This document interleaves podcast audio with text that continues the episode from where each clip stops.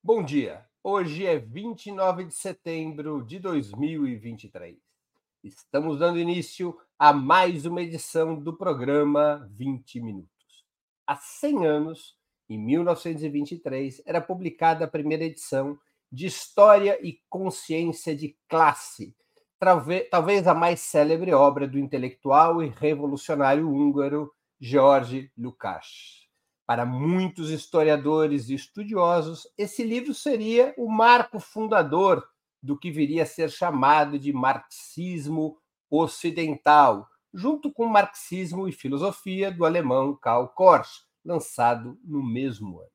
Lukács integrava a esquerda revolucionária nas primeiras décadas do século XX, contrapondo-se à social-democracia e apoiando os bolcheviques de Lenin, vitoriosos na Revolução Russa de 1917. Mas buscava ampliar o horizonte do pensamento marxista para sociedades distintas daquela na qual estava se construindo o primeiro Estado socialista, além de projetar e expandir a teoria revolucionária em territórios como a filosofia e a cultura um dos mais destacados intelectuais do século XX, conhecer a trajetória e a obra de Lukács é essencial para quem se importa em conhecer o mundo e transformá-lo. Uma ótima oportunidade de dar os primeiros passos no conhecimento desse renomado pensador é o livro Lukács, uma introdução, relançado recentemente pela editora Boitempo. E nosso convidado de hoje é o autor do livro, José Paulo Neto. Um dos mais reconhecidos estudiosos do marxismo no Brasil, é professor emérito da Universidade Federal do Rio de Janeiro e autor, entre outras obras, de Karl Marx, uma biografia, também publicada pela editora Boitempo. Fiquem conosco, que já estamos começando.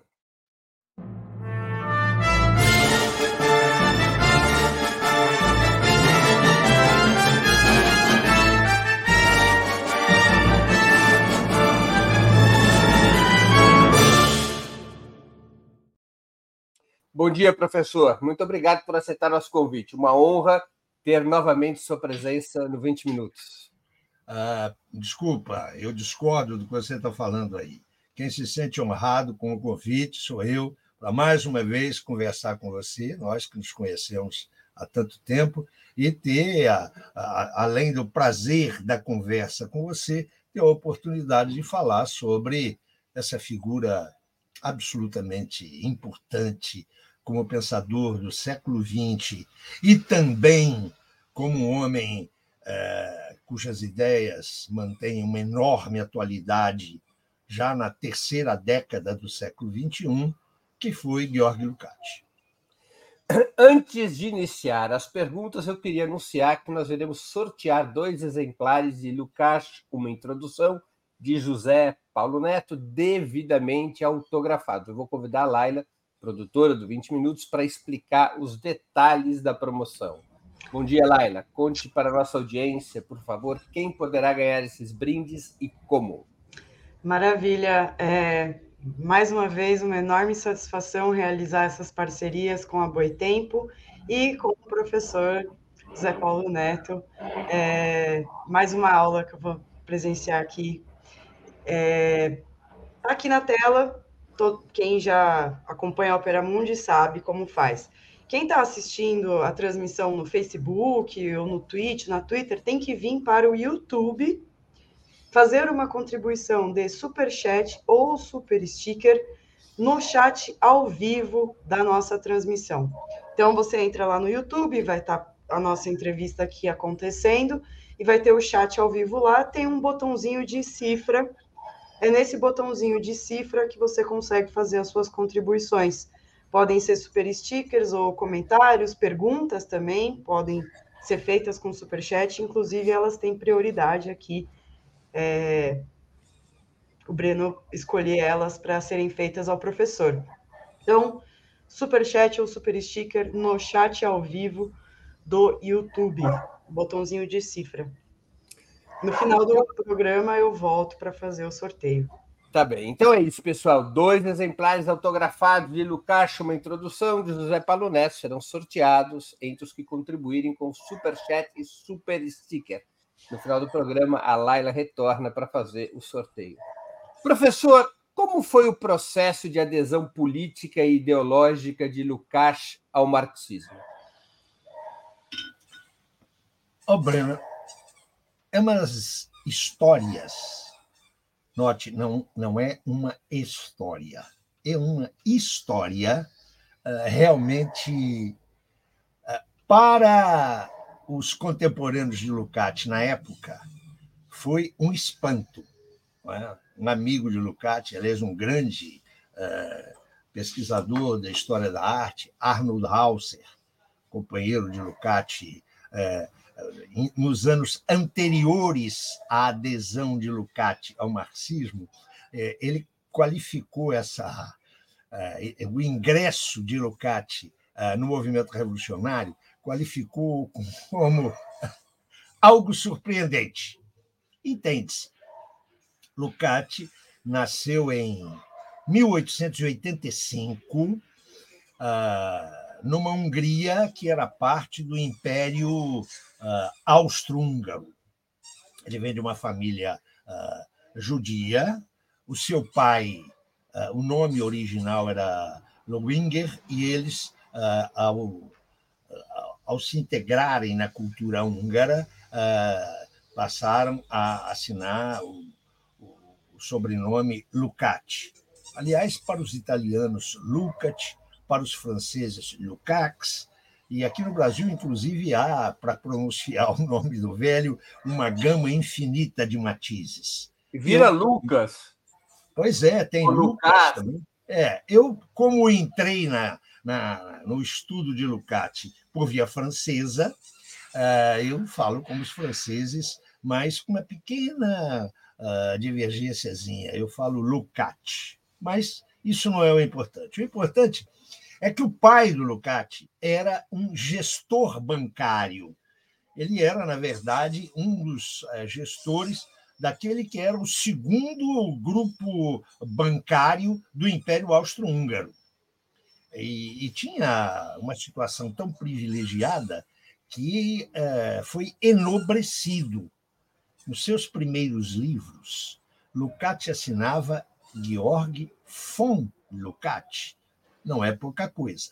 Isso é para dizer que Lucati nasce num extrato de classe muito bem situado na estrutura social do Império Austro-Húngaro e uh, tem uma educação formal privilegiada.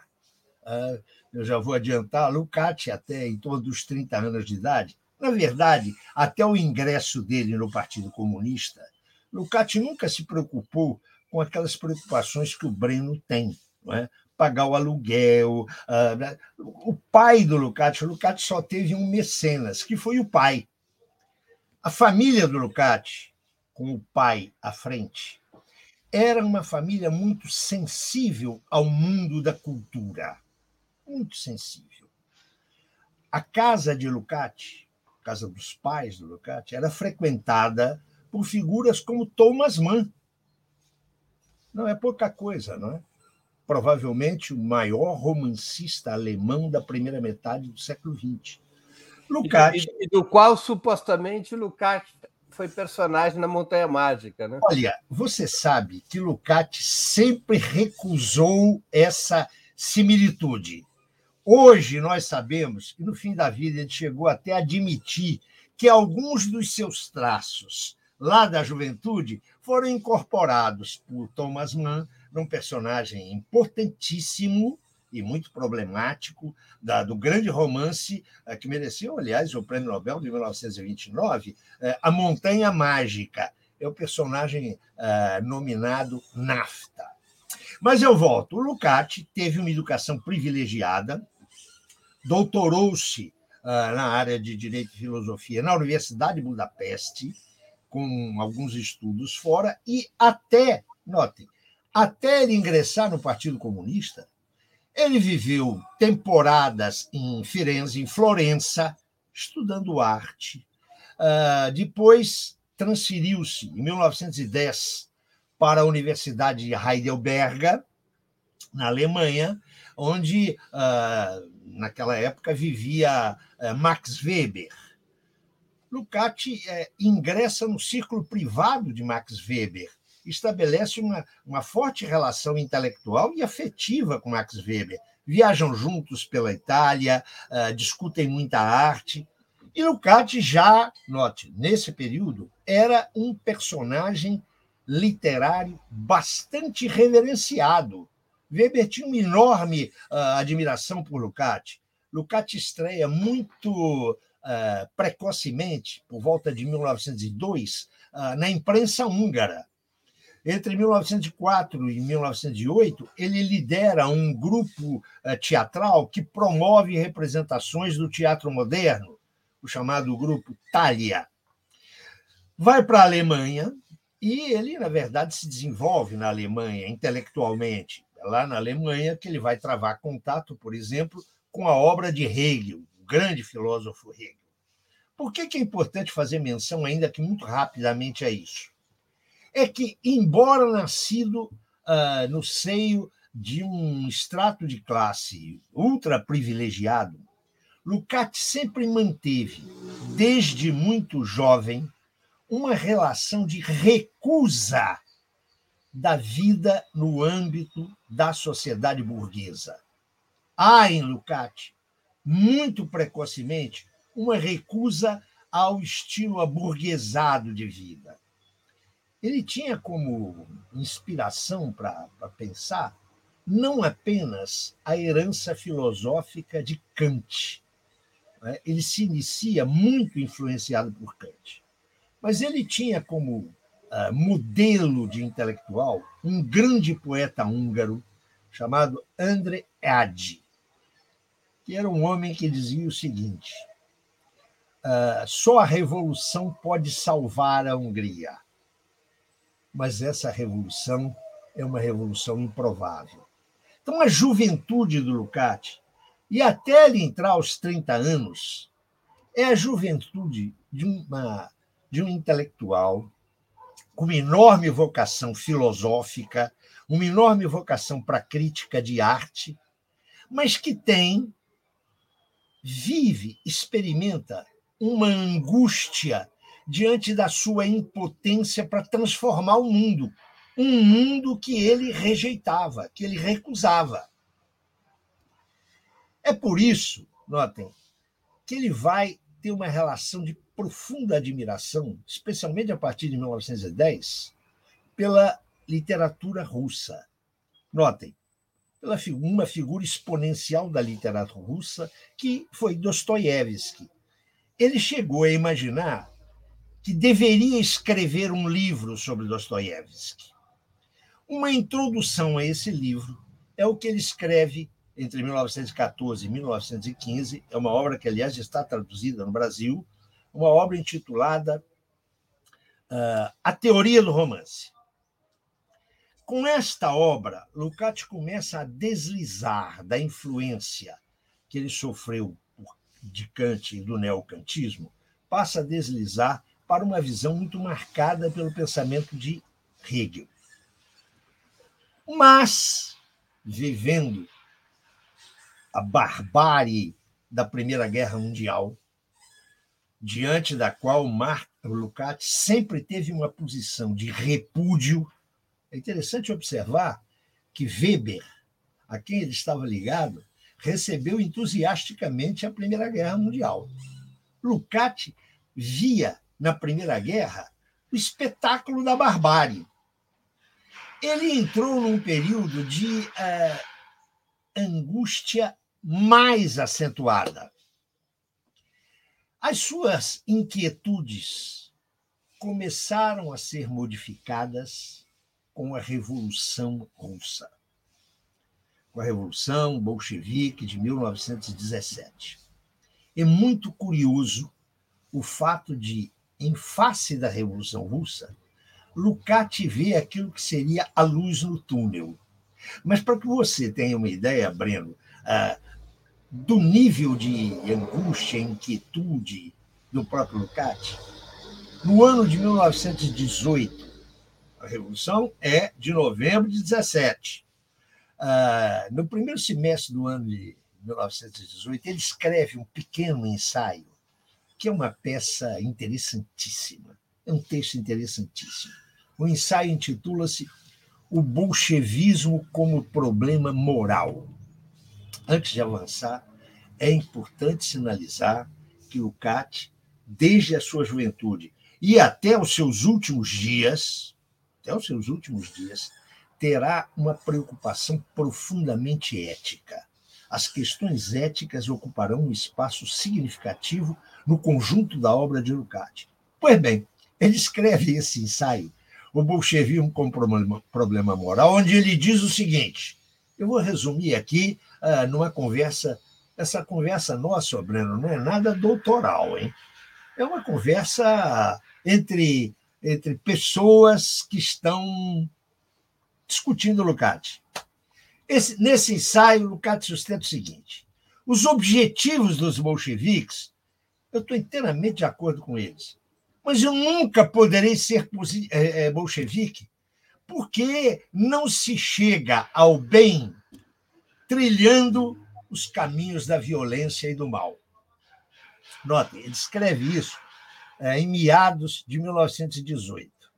Pois bem, meu amigo, no dia 2 de dezembro de 1918, ele se reúne com o então líder do recém-formado Partido Comunista da Hungria, um tipo chamado Bela Kun, o, o Lukács manteve sempre uma relação opositiva e antipática.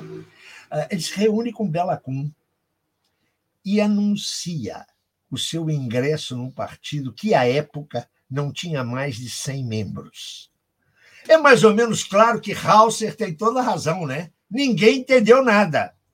Quando nós, quando nós olhamos isso retrospectivamente, levamos em conta a vida inteira do Lukács, não há nada de extraordinário disso.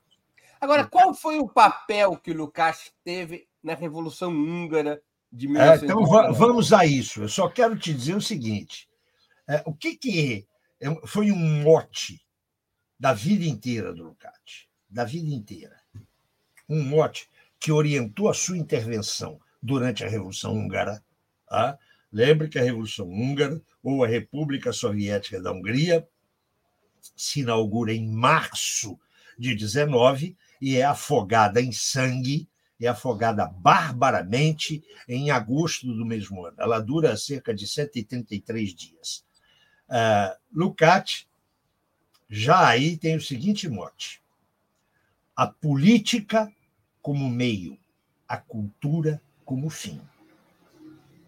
Mas o que vai explicar, penso eu retrospectivamente, lá o ato de 18, ah, 2 de dezembro, quando ele ingressa no Partido Comunista, é uma frase que ele vai usar numa entrevista poucos dias antes de morrer, poucas semanas antes de morrer. Ele morre em 1971, ah, com 86 anos de idade eh, já completados, completados em abril. Um pouco depois de abril, ele já doente, está né, com câncer em estágio terminal, ele é, dá uma entrevista onde ele diz o seguinte: Breno, preste atenção. O pior socialismo é melhor que o melhor capitalismo. Eu quero dizer para você, Breno, e para quem está nos ouvindo, que eu passei cerca de 20 anos discutindo com meu querido amigo Carlos Nelson uh, se essa frase tinha sentido ou não. Carlito dizia: Isso é uma loucura, não é bem assim. Eu, como velho bolchevique que sou, dizia: Lucati tinha toda a razão. Lucati entra no partido no dia 2 de dezembro. Em março, em março, instaura-se, uh, dada a queda e a derrota do Império ah, Austro-Húngaro, em março se institui a República Soviética da Hungria. Lukács é uh, levado ao Comitê Central do partido, torna-se membro do Comitê Central do partido. O partido cresce, E Lukács assume no governo revolucionário a posição de vice-ministro da Cultura. O ministro era um social-democrata, Kunf. Mas quem dirige de fato o ministério é Lukács. É lá que ele vai promover profundas reformas na cultura húngara. Por exemplo, a estatização dos museus, que eram privados. Ele abre os museus ao povo trabalhador. Ele estimula toda uma série de iniciativas culturais uh, da, da massa de trabalhadores. Ele não fica apenas, notem, é interessantíssimo observar isso, administrando, gerindo uma cultura amplamente pluralista. Amplamente pluralista. Quando as forças do almirante Horthy, forças parafascistas ou abertamente fascistas, ah, ameaçam a existência da comuna, ele se torna comissário do povo para a quinta divisão do Exército Popular.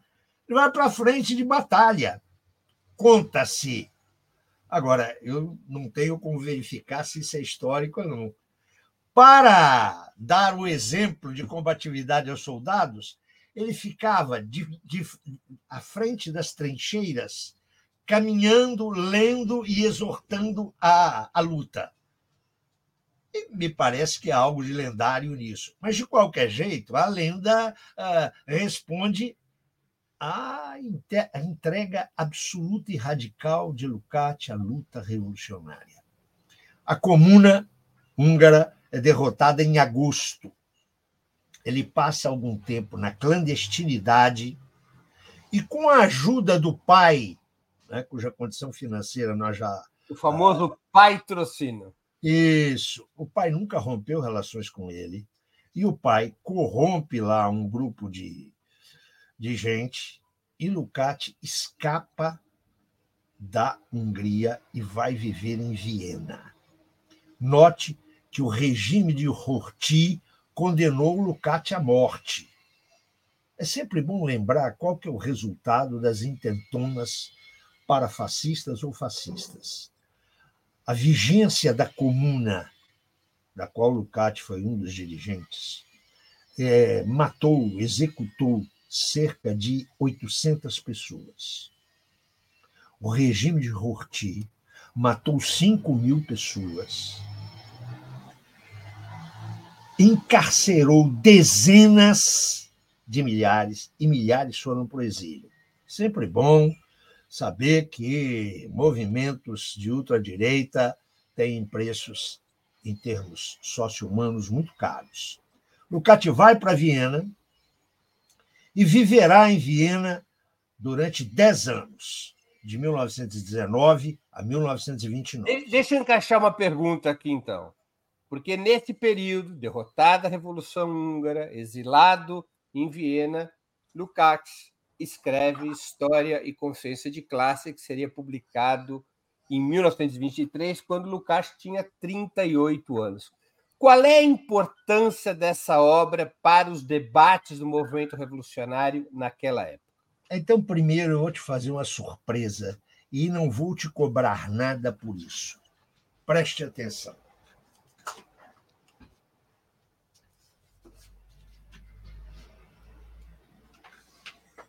Com uma capa dura, está aqui um raríssimo exemplar da primeira edição alemã de História e Consciência de Classe. Não sei se você vai poder ver. Olha só. A capa original. Está aí. História e Consciência de Classe. Quando você vier tomar um vinho comigo aqui e a gente falar da história e da vida, eu vou deixar você pegar esse exemplar, que é um exemplar raríssimo. Hã? De fato, este livro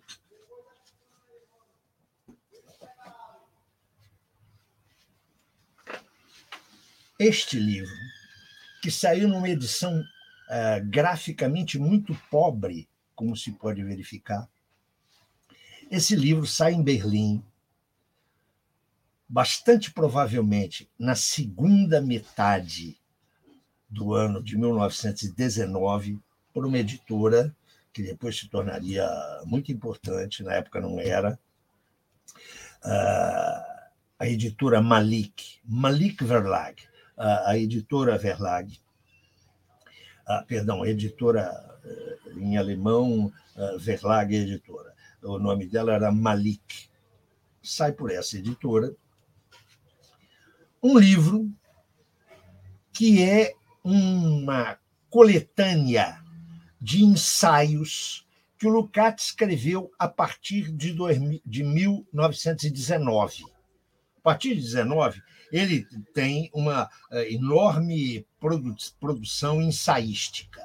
Ele reúne ensaios que ele publicou entre 19 e 22, revisando-os, adequando-os à sua visão uh, do ano de 22, conclui um prefácio lá em Viena, no Natal de 22, e o livro sai em 1923.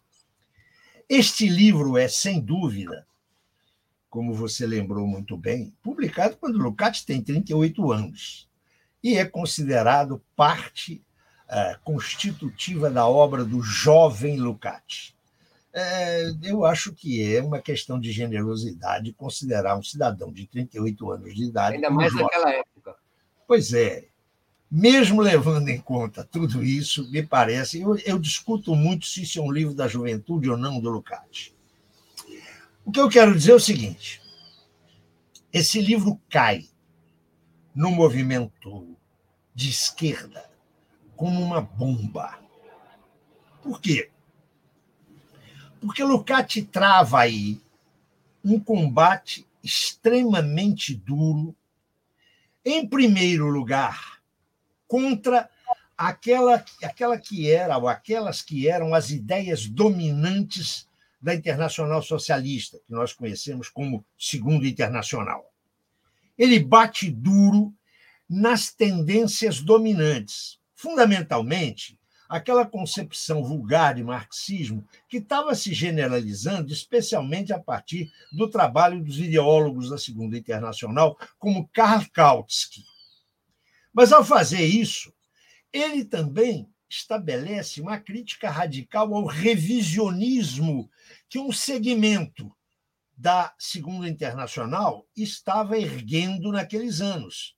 Nome mais importante dessa tendência é o nome de Edward Bernstein. Aí, contra esses pensadores da Segunda Internacional, Lukács valoriza muito, porque estava muito impressionado pela sua obra e pelo seu sacrifício revolucionário, estava muito impressionado por. Ah, só um instante, ah, por favor. Por Rosa de Luxemburgo. Quero lembrar para vocês que Rosa é assassinada em janeiro de 1919. O Lucati nos, anos, nos meses imediatamente anterior, havia estudado muito a personalidade e a obra de Rosa. Então, Lucati faz uma crítica dura, extremamente dura, ao marxismo da Segunda Internacional nas suas tendências revisionistas ou vulgares. E está uh, encharcado de emoção e de razão, uh, defendendo a posição de Rosa. Mas a crítica do Lukács não para aí. Ele faz também uma crítica muito acentuada ao que ele chama, à época, de ciência burguesa. Ele está com os olhos postos naquele que foi uh, seu, digamos, foi seu amigo. mestre e outros, não é? Foi amigo de Weber. Ele faz uma crítica à tradição sociológica germânica. Né? Então, Weber é posto para ele na, na categoria de uh, pensamento burguês. Eu quero só dizer que, apesar disso, Lukács sempre teve, até sua morte, um grande respeito por Weber, ainda que o tenha criticado duramente. Pois bem, esse livro cai como uma bomba. Entre outras razões, entre outras razões, porque o Lukács, sem conhecer textos absolutamente seminais de Marx, que não estavam publicados à época, textos onde há a crítica de Marx, do jovem Marx, ao próprio Hegel, Lukács, sem conhecer esses textos, eu me refiro aqui especialmente aos manuscritos econômicos filosóficos de 1844. Esses manuscritos só foram publicados pela primeira vez em 1932. Lukács está escrevendo em 1923. Mas Lukács resgata muito o pensamento de Hegel. Há uma forte leitura hegeliana no livro de 1923. Pois bem, toda a esquerda cai de pau em Lukács. Como, aliás. Ele chega a ser, inclusive, conden... o livro chega a ser criticado, condenado pela Terceira Internacional. Mas também. ele é condenado formalmente pela Terceira Internacional. Ele seu... e o Karl Korsch. Exatamente. Ele, o Korsch, eles são ditos, são chamados, entre aspas, de professores. Esse é um marxismo de professores. Faltou só dizer que era um marxismo de acadêmicos, como alguns usam hoje. Mas é muito claro isso aí, não é? Mas não foi só pela Terceira Internacional, meu caro Breno. Kautsky, que estava vivo e em ação, não é? Não se esqueçam. Kautsky vai morrer em 38. Aquele Kautsky que o Lenin, num momento nem sempre muito feliz, vai chamar de o renegado Kautsky. Kautsky escreve condenando. Kautsky já estava fora, note bem, de qualquer vinculação com bolcheviques, que ele havia criticado duramente. Tá?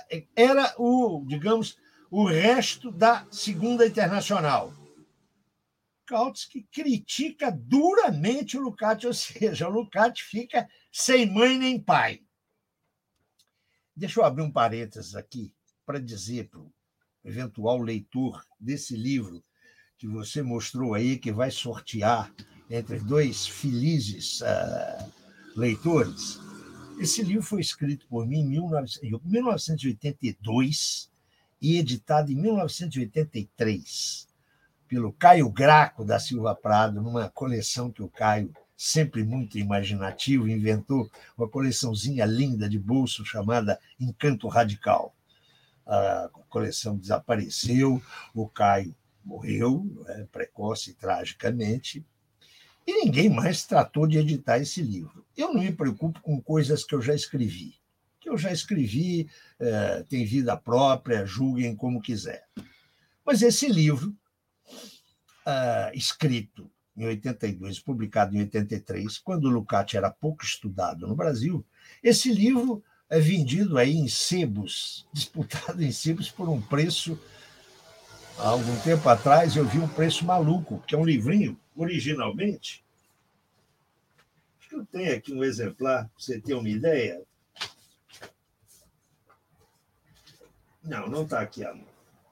É um livrinho. Ah, está aqui. É um livrinho pequenininho, ó com o título de Lucati, o Guerreiro Sem Repouso. A Ivana descobriu esse livro, sei lá como, e resolveu reeditá-lo. Pois bem, eu fiz uma revisão cuidadosa desse livro. Por quê?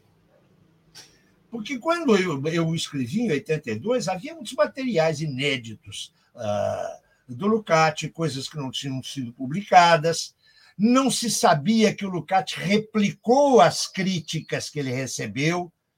Foi encontrado um documento só publicado em 1995, onde Lukács responde às críticas uh, que filósofos à época fizeram à, seu, à sua obra História e Consciência de Classe. Eu atualizei o livro, e é um livrinho, que eu quero chamar a atenção, eu chamo de livrinho, não é porque ele é pequenininho, é porque é um livro simples, para quem eu espero que ele também seja útil a alguns especialistas, mas é um livro para quem está se iniciando em Lukács. É, aí eu volto. Esse livro do Lukács é sem dúvida, o livro dele mais, eu diria, mais citado. Eu quero dizer que da produção do Lucati até os anos 30, esse livro é, sem dúvida, absolutamente brilhante e absolutamente importante. Ele deu origem a inúmeras, inúmeros desenvolvimentos da tradição marxista. Alguns que eu acho que foram muito positivos, outros que me parecem uh, deletérios. Mas esse livro, sem dúvida nenhuma, tornou-se uma obra ícone do marxismo no século XX. Agora ele está completando 100 anos, perdão. E eh, ele é reconhecidamente um marco, um marco na bibliografia e na documentação marxista. Mas é um livro muito polêmico, muito polêmico. É, eu resgatei num, livro que vai ser lançado uh, agora em outubro pela Boitempo, eu fiz uma antologia, organizei uma antologia de textos de autores os mais diversos, os mais diversos, vários pontos de vista, onde autores distintos analisam distintamente esse livro do Lucati. Esse livro, a Boitempo deu um, um título muito interessante a ele, História e Consciência de Classe. Está aqui, está na tela, está na tela. Está na tela? Cem anos depois. E o subtítulo do, do, do, livro é Reflexões sobre o livro que mudou o pensamento crítico do século XX. Isso me parece verdadeiro. Agora, esse livro teve um destino curioso, que me parece importante mencionar uh, para quem está nos vendo ou ouvindo. O livro sai em 23 e Lucati só autorizou uma segunda edição em 1967. Eu vou repetir aqui. 44 o livro, sai, o livro sai em 1923 e Lucati só autoriza uma reedição. Na verdade, a segunda edição autorizada só em 1967. Por quê? Primeiro, porque Lucati vai afastar-se da intervenção política imediata quando suas ideias são derrotadas em 1929. Eu disse que ele fica no exílio, em Viena, de 19 a 29. Nesse período, ele está numa luta intensa no interior do Partido Húngaro. Ele, inclusive, tem atividades clandestinas. Ele viaja clandestinamente várias vezes para a, a, a, para a Hungria para organizar, ajudar a reorganizar o partido. Ele tornou-se um ativista político, notem. Mas ele é derrotado. Na luta interna do partido, ele é derrotado por aquele Belacum, lembram-se? Aquele cara com quem ele conversa ah, no dia 2 de dezembro e ingressa no Partido Comunista. Pois bem, Lucati, inclusive, diante dos ataques que História e Consciência de Classe recebe, faz uma sumária autocrítica. E não se interessa mais pelo livro. Muitos anos depois, Lucati dirá que esta autocrítica foi uma autocrítica cínica. Ele sabia que estava certo, segundo ele. Hã? Qual foi a essência dessa autocrítica? A essência dessa autocrítica foi dizer: há erros teóricos ideológicos em história e consciência de classe. Ponto. E ele explica, ele diz: olha, eu estava olhando o destino daqueles que eram excluídos do Partido Comunista. Por exemplo, Korsch.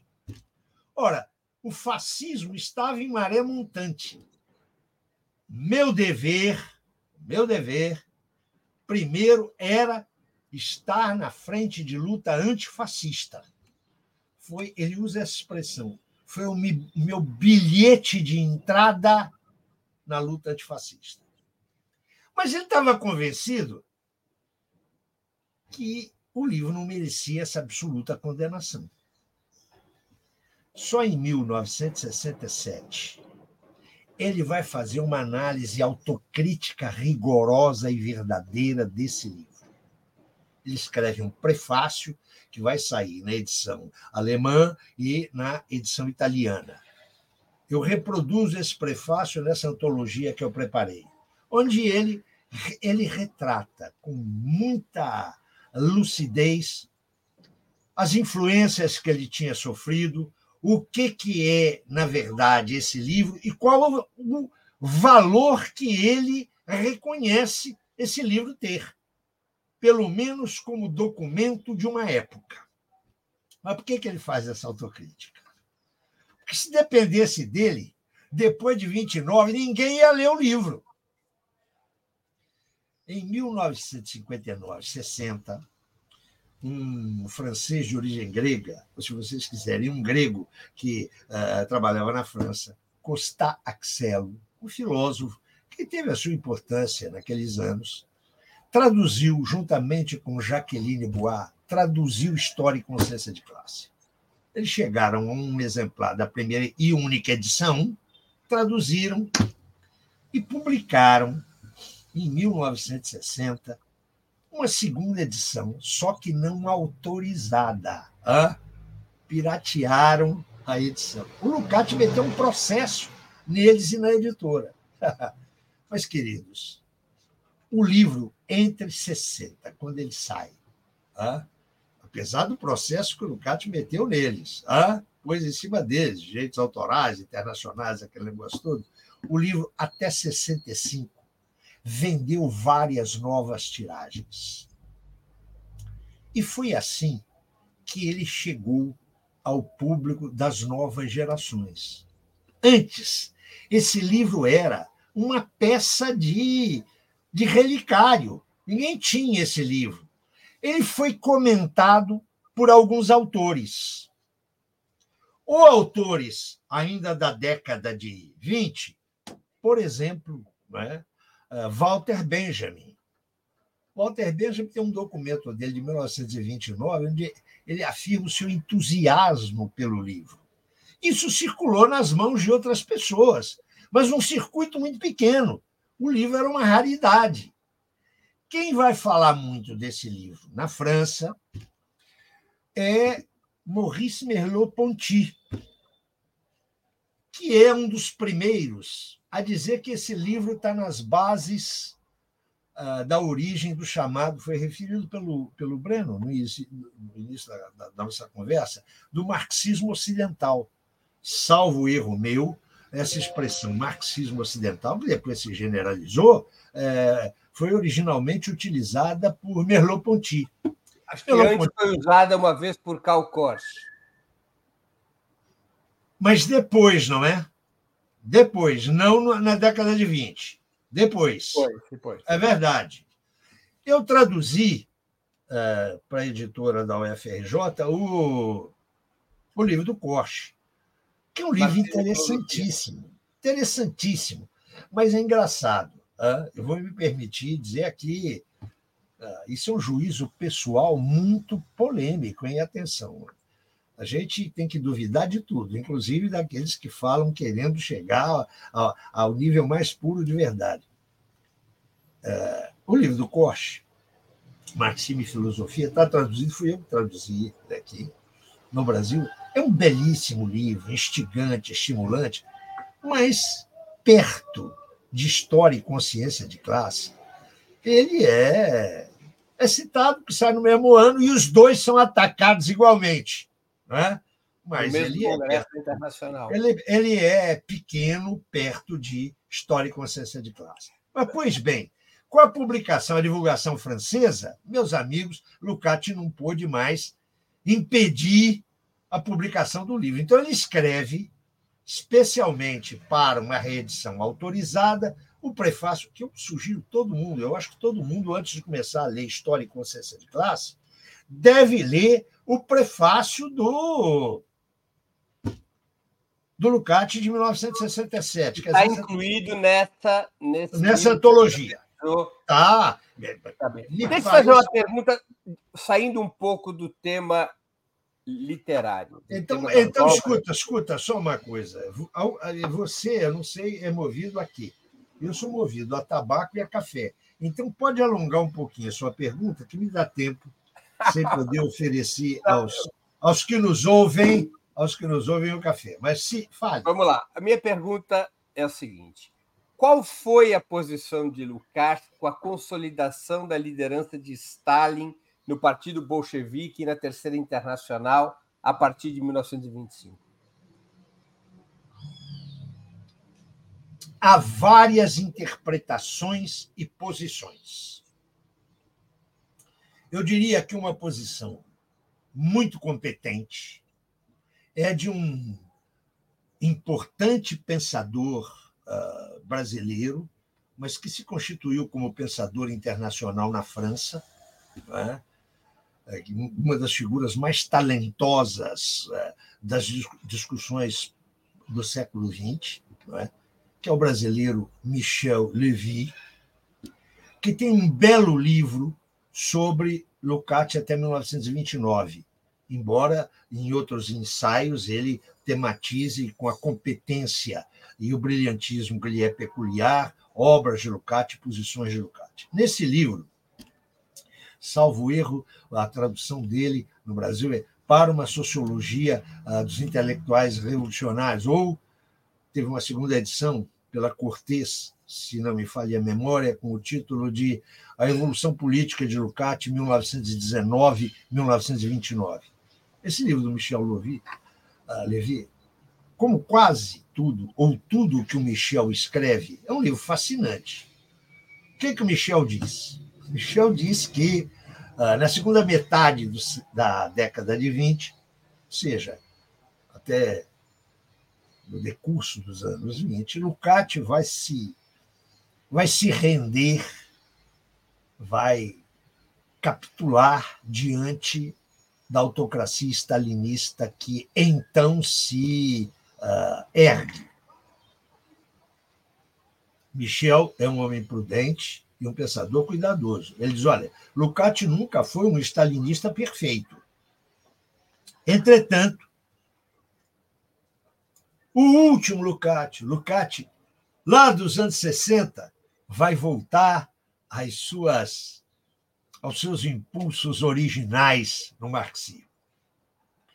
Tem uma categoria hegeliana que expressa uh, muito uma certa visão de Lukács em face da realidade.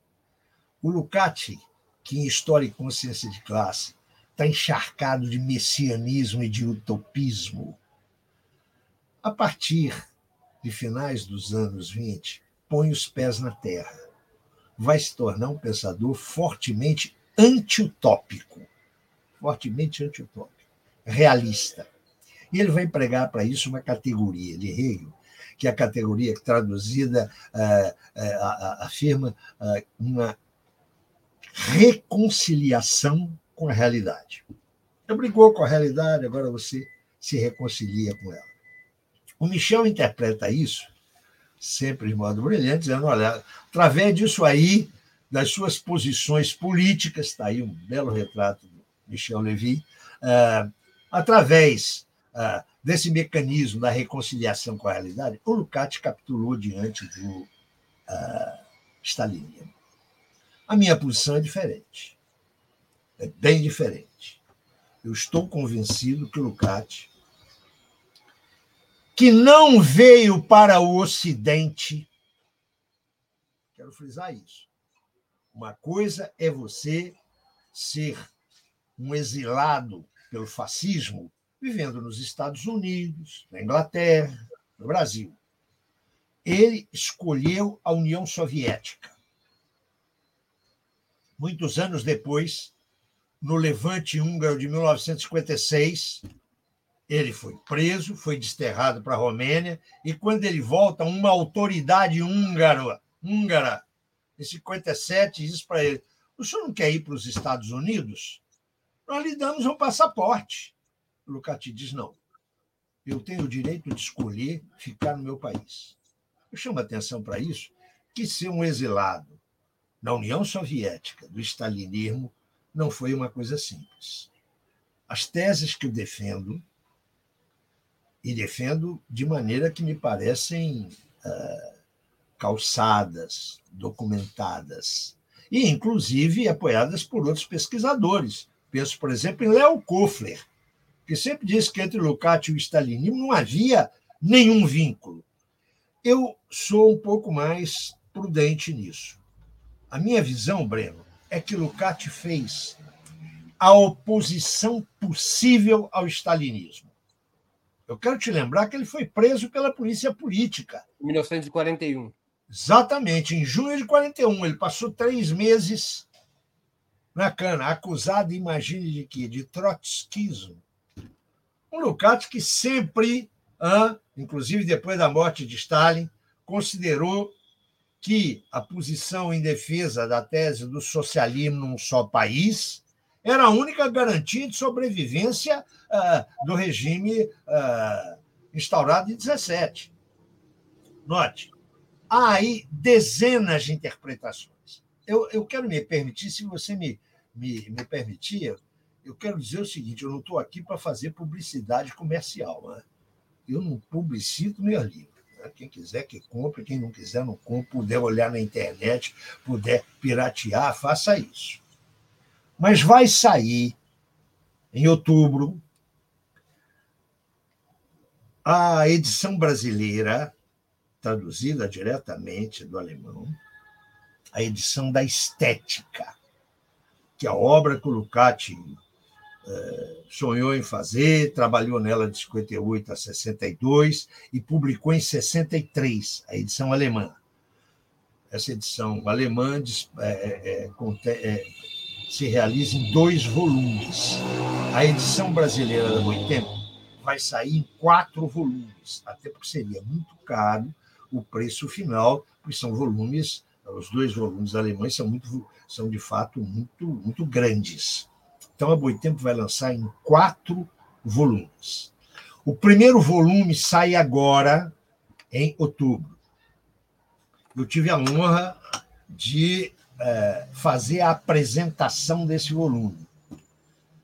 Como a, a Ivana me deu liberdade, eu não apresentei apenas a estética. Eu fiz, eu refiz o itinerário biobibliográfico de Lukács de 1902 ah, até sua morte. Vocês não sabem o trabalho que isso me deu. Tá? Eu li praticamente todas as biografias de Lukács que existem em língua de gente. Né? Eu não leio húngaro, não conheço material húngaro, só aquilo que foi vertido. Não há registro de nenhuma pessoa que saiba ler húngaro. Eu, eu certamente, eu não, o meu problema não é, não é ler, Breno. O meu problema é não conheço palavra nenhuma húngara. Só conheço Mas o nome daquele vinho. Eles têm um vinho lá, não vou me lembrar agora, que é um vinho é, ah. eu, sei, eu gosto, é um vinho branco. É, um... é, é um Começa vinho. Com T, começa com T. Não, Tocai, Tocai. Tocai. Tocai. É a única palavra húngara que eu conheço. Eu também. Mas vamos voltar aqui. Deixa eu dizer Tem, tem uma outra palavra que em húngaro é café. Café é café. A café é lugar de se reunir. Não, café, café. Ah, é? Esse de, aqui que eu estou tomando? Também de, é, é a mesma palavra. Acho Mas que eu café quero dizer... é uma palavra em todas as línguas eu quero recomendar ao leitor que tenha acesso a essa introdução que eu escrevi, que tem mais de 100 páginas. Tem mais de 100 páginas. Então, é uma introdução enorme, hein? enorme, mas extremamente documentada. Eu me oh, você já está aí com a capa, então já está pronta essa capa. Seu é, primeiro volume. O segundo volume é muito rápida e a gente funciona num contínuo com a Boitempo. Então, a gente é abastecido pela própria dona da Boitempo no ar. Olha, eu quero dizer o seguinte: essa edição, é, rigorosa traduzida pelo tradutor, eu diria, oficial da Boitempo, que é o, o, o moço lá de, de Porto Alegre, é um cara competentíssimo. Pô, eu tenho que achar, para não cometer injustiça, atenção. Eu tenho que achar o nome dele. Enquanto você procura, deixa eu fazer aqui um comercialzinho. Faça. Antes de continuarmos, eu quero lembrar vocês como é essencial a sua contribuição financeira para a manutenção e o desenvolvimento de Opera Mundi. Vocês já conhecem as seis formas possíveis de contribuição. Assinatura solidária no site operamundi.com.br barra apoio, inscrição como membro pagante em nosso canal no YouTube, basta clicar em Seja Membro e escolher um valor no nosso cardápio de opções, super chat, super sticker durante nossas transmissões ao vivo. Valeu, valeu demais quando estiverem assistindo aos nossos vídeos gravados e o Pix a qualquer momento. Nossa chave no Pix é apoie.operamundi.com.br. Vou repetir. Nossa chave no Pix é apoie.operamundi.com.br.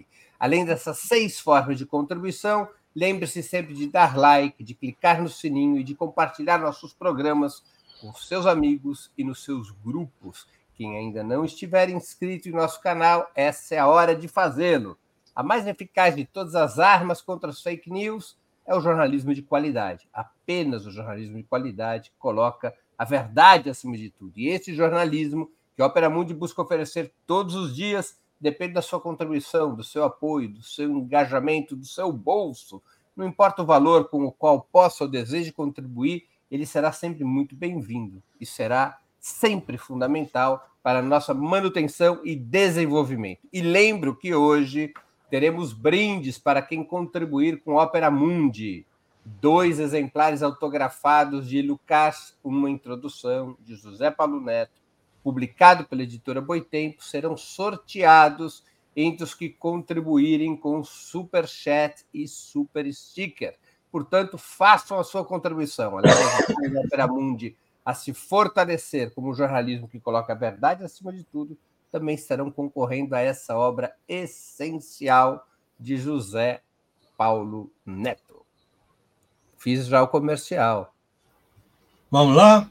Bora eu lá. Queria, eu queria dizer o seguinte, que a estética, como aliás, boa parte uh, dos textos uh, originais alemães é traduzido por um competentíssimo germanista eu me sinto muito à vontade de citá-lo, não só porque o trabalho de tradutor é importantíssimo, não é? Mas é porque eu até não o conheço pessoalmente. Chama-se Nélio Schneider. Ele é um excepcional tradutor. Ele não é um bom tradutor, ele é um excepcional tradutor. Então, nessa apresentação da estética, eh, eu fiz um.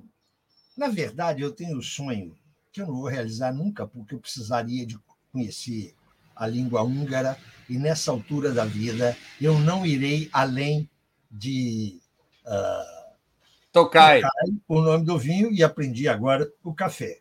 Então eu não vou escrever nunca esse livro, mas a minha insatisfação com a maioria das biografias uh, de Lukács me levou a fazer aquilo que seria uh, um esquema de uma biografia que eu consideraria a melhor, mas é apenas o esquema.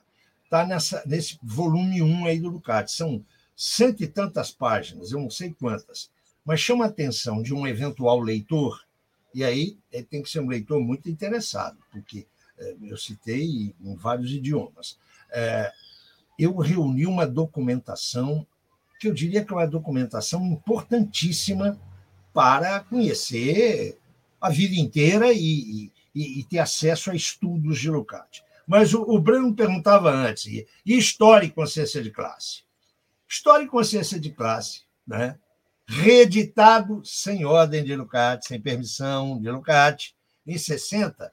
Entre 60 e 65, em francês, vendeu inúmeros exemplares. Tirou. É, é, é, foi uma edição com várias tiragens.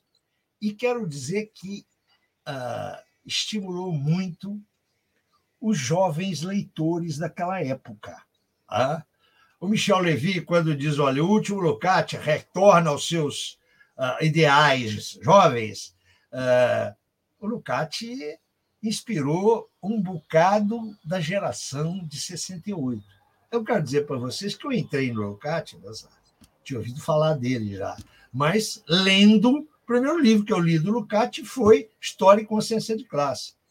E não seria honesto da minha parte dizer para vocês que eu, eu diria que a cada dois anos eu releio esse livro. Deixa eu fazer uma pergunta, Zé Paulo, uma nova pergunta. Lukács é situado por diversos historiadores como parte do marxismo ocidental, até mesmo como um de seus patriarcas. Tem aqui, note, tem aqui no chat privado a pergunta da eu vou, eu Luísa. Vou colocar a pergunta, eu vou colocar Isso. a pergunta. O grupo mais conhecido desse diverso campo político-ideológico chamado marxismo ocidental é a escola de Frankfurt e a chamada teoria crítica, cujos principais pensadores foram se afastando e até criticando o leninismo. E alguns desses personagens são até mesmo é, considerados como elementos de transição para as teorias pós-modernas. Como Lukács se posicionava sobre o pensamento político construído por Vladimir Lenin? A proximidade entre Lukács e o núcleo principal da escola de Frankfurt e a teoria crítica? E eu emendo com a pergunta da Luísa Copieters, que contribuiu com o Superchat. Professor, por favor, explique a diferença entre marxismo ocidental e outros marxismos. Bom, vamos começar primeiro com a tua questão para chegar na da Luísa. Ah? Olha, o Lukács, eu disse que em História e Consciência de Classe, o Lukács está fascinado por Rosa de Luxemburgo. E nós conhecemos as diferenças, não as oposições, mas as diferenças substantivas, ah, especialmente quanto à organização política ah, entre Rosa e Lenin. Sabe o que é muito curioso em História e Consciência de Classe? É que ali Lukács está fortemente influenciado por Rosa. Como Karl Korsch também. Ah, sem dúvida. Esse mais ainda. Muito mais.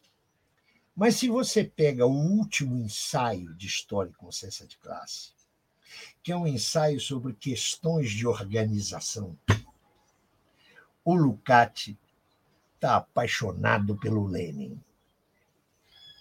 Olha que coisa curiosa. Em História e Consciência de Classe existe uma tensão. O Lukács dos anos 20 Atenção, hein? Lukács dos anos 20 é um filósofo do leninismo.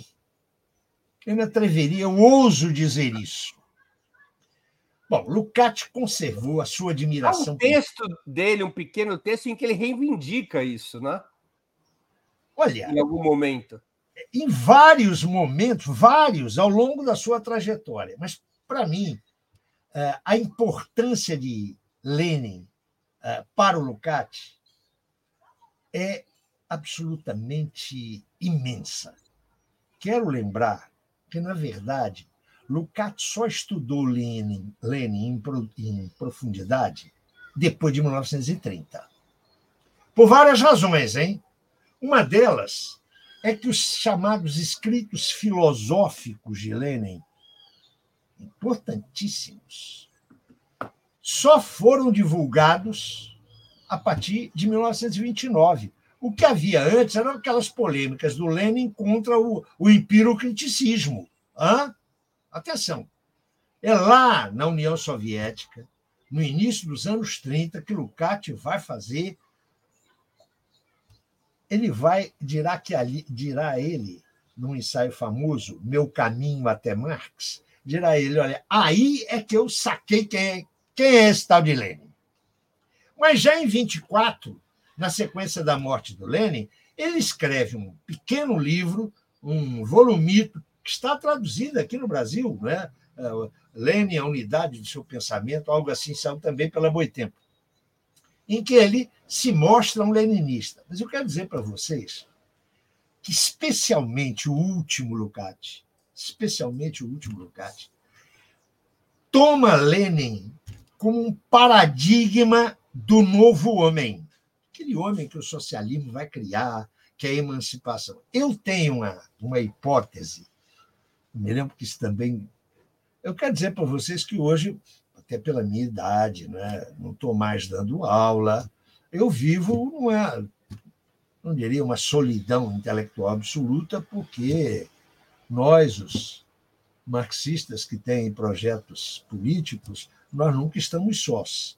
Mas eu quero dizer que eu vivo, do ponto de vista intelectual, uma certa uma certa solidão. É? Os meus interlocutores estão velhos como eu ou estão morrendo, né? o que é mais, mais complicado.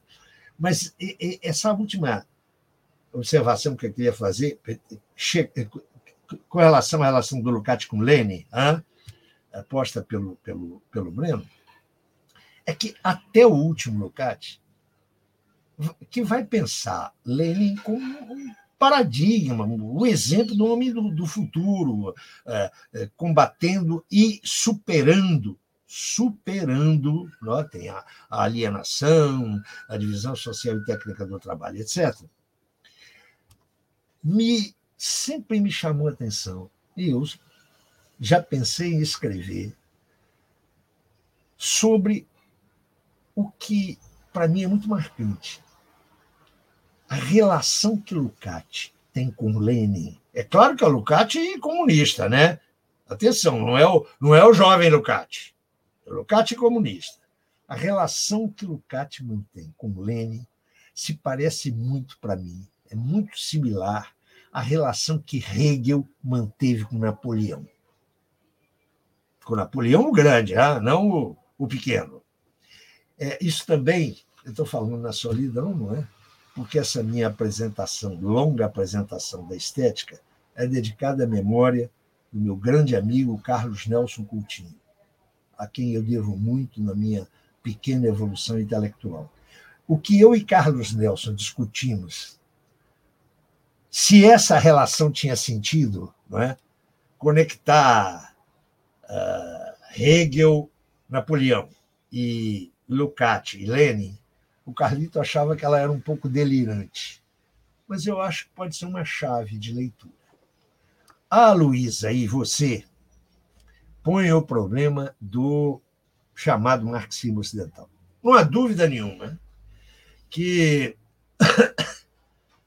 à primeira vista, e vários, para vários analistas, o herdeiro das ideias lucasianas de 23 de 23, que serão a base dessa corrente, que não é, não é homogênea, que é muito diferenciada, mas que é conhecida com, com o nome ditado lá pelo Merleau-Ponty de marxismo ocidental, são as duas figuras, eu diria, pontificiais da chamada Escola de Frankfurt, Max Horkheimer e Theodor Adorno.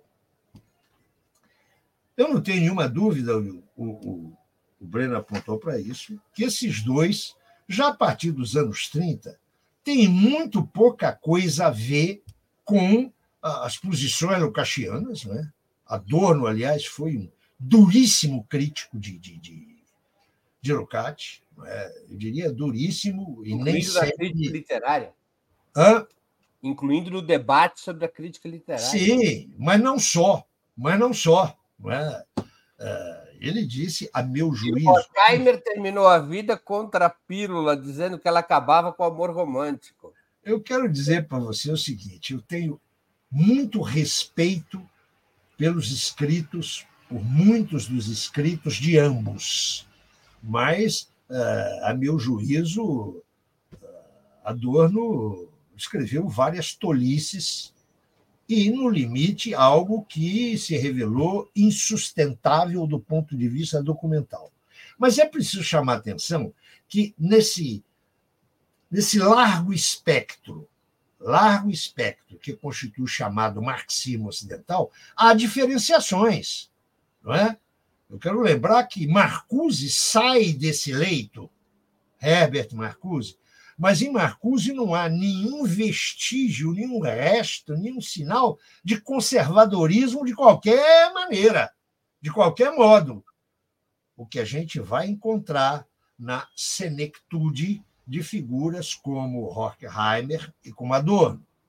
Quero lembrar outros que seguiram caminhos diferentes.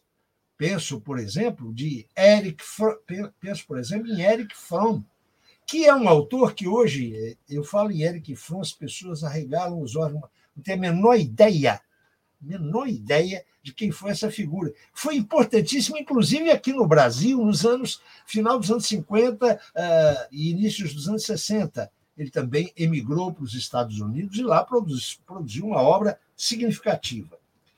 Para a, a Luísa, que pôs a questão, e de alguma maneira, eu, o Breno eu sei que conhece, um livro interessante, um livro muito interessante, é o livro do Perry Anderson. O Marxismo Ocidental. As Origens, eu não sei como é, é o título da tradução. As Origens é do Marxismo Ocidental. É isso, né? É muito interessante esse livro, que não é um livro grande, é um livro, eu diria, de leitura uh, bastante fácil. Uh, fácil não. De leitura bastante simples, sem ser simplista. Ele vai colocar um traço que me parece um traço que distingue claramente. É claramente considerações sobre o marxismo ocidental. Isso. Que distingue claramente toda essa tradição e Lukács. Eu quero dizer que Lukács, é, sem usar essa expressão, deu pauladas enormes desses pensadores. Mas o Anderson chama atenção para uma coisa: o marxismo ocidental, ocidental é um fenômeno fundamentalmente filosófico. Poucos são os seus sujeitos que tiveram qualquer vinculação com lutas de massas. Eu me atreveria a dizer que a única expressão que caminhou nesse sentido foi Herbert Marcuse. E o Anderson mostra o porquê. É que, nesse Ocidente, a tradição marxista não chegou a mobilizar grandes massas de trabalhadores. Isso pode ser discutível, mas a mim me parece muito plausível. Eu não sei se com isso, o, Breno, eu satisfiz você e a Luísa. Agora, Deixa... Ah, tem um bocado eu... de gente, a Laila está me botando aqui um bocado de é, questões. Posso pontuar alguma delas? Não, deixa que eu vou te, te colocar. Tudo bem. Olha, professor, como diz aquele grande filósofo Pazuello, não sei se você conhece e, e leu, é, manda quem pode e obedece quem tem juízo. Deixa eu mudar um pouco de assunto, mas que é importante para a gente compreender o Lucas. Lucas, como você mesmo lembrou, chegou a ser preso na União Soviética em 1941 por alguns meses e fez parte do governo húngaro de Imre Nagy, derrubado pela intervenção soviética em 10 de novembro de 1956, se minha memória não me trai, mas em 1956. Esses episódios levaram Lucas a revisar sua solidariedade com a União Soviética? Não. Respondo contundentemente, mas atenção. A solidariedade que ele manteve sempre com a União Soviética não eludiu as críticas que, especialmente depois de 1962, ele fez a, ao regime da União Soviética. Fez várias. Isso me parece da maior importância. Eu quero lembrar, só para restituir aqui, a, há um levante, eu chamo de levante, para mim não foi uma revolução, e nem, como quiseram alguns, uma contra-revolução o levante húngaro de 1956. É importante dizer que o Lukács estava afastado na Hungria da vida política e cívica, ou melhor, ele não estava afastado, ele estava proibido de participar desde 1952. Olha que coisa curiosa. Nós estamos pensando aqui em Lukács. Só teve, esse homem que diz que o pior socialismo é melhor que o melhor capitalismo, hein?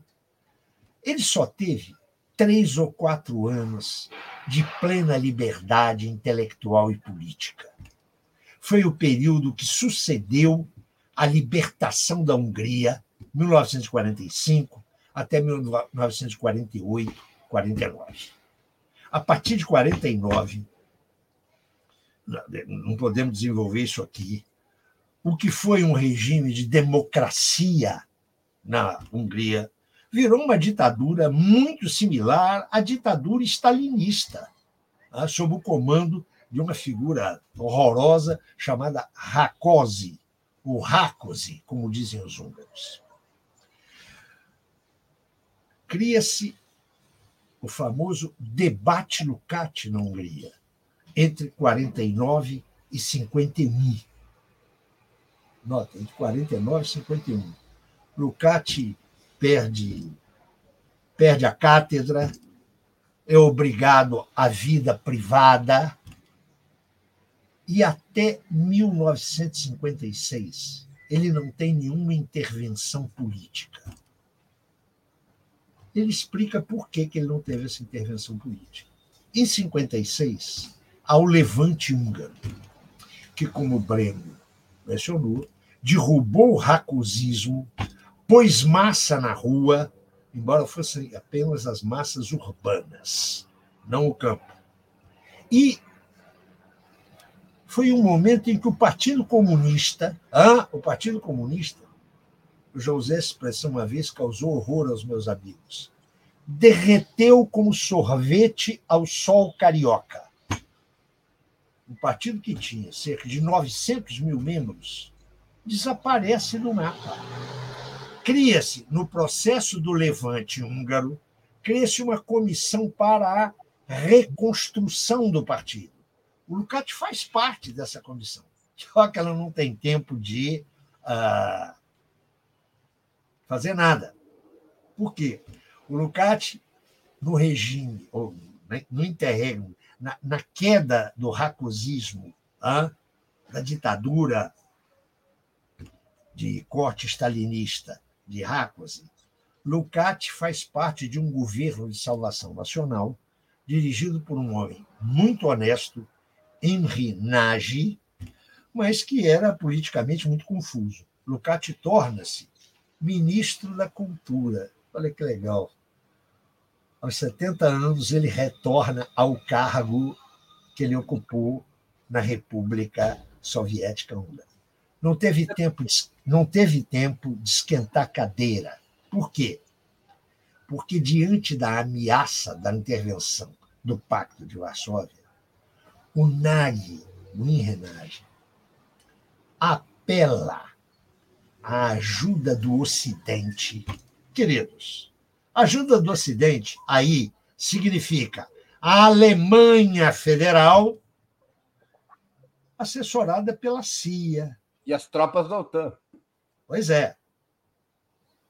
O Lucati, a partir deste momento, ele se demite do governo nazi.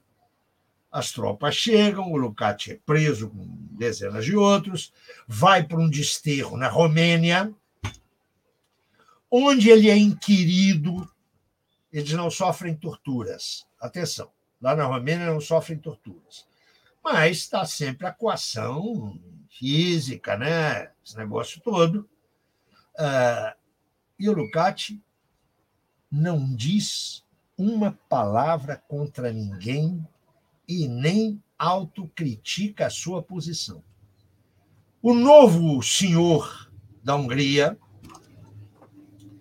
uh, trata de ganhar alguma legitimidade e permite a volta de Lukács. Trata-se de Janos Kadar, que vai, aspas, normalizar a Hungria. O fato é que nos anos 60 é, respira-se um clima de relativa democratização na Hungria. Mas os livros dele continuam a ter problemas de edições, os livros do Lucati. Vocês sabem o que, é que o velho fazia? Contrabandeava.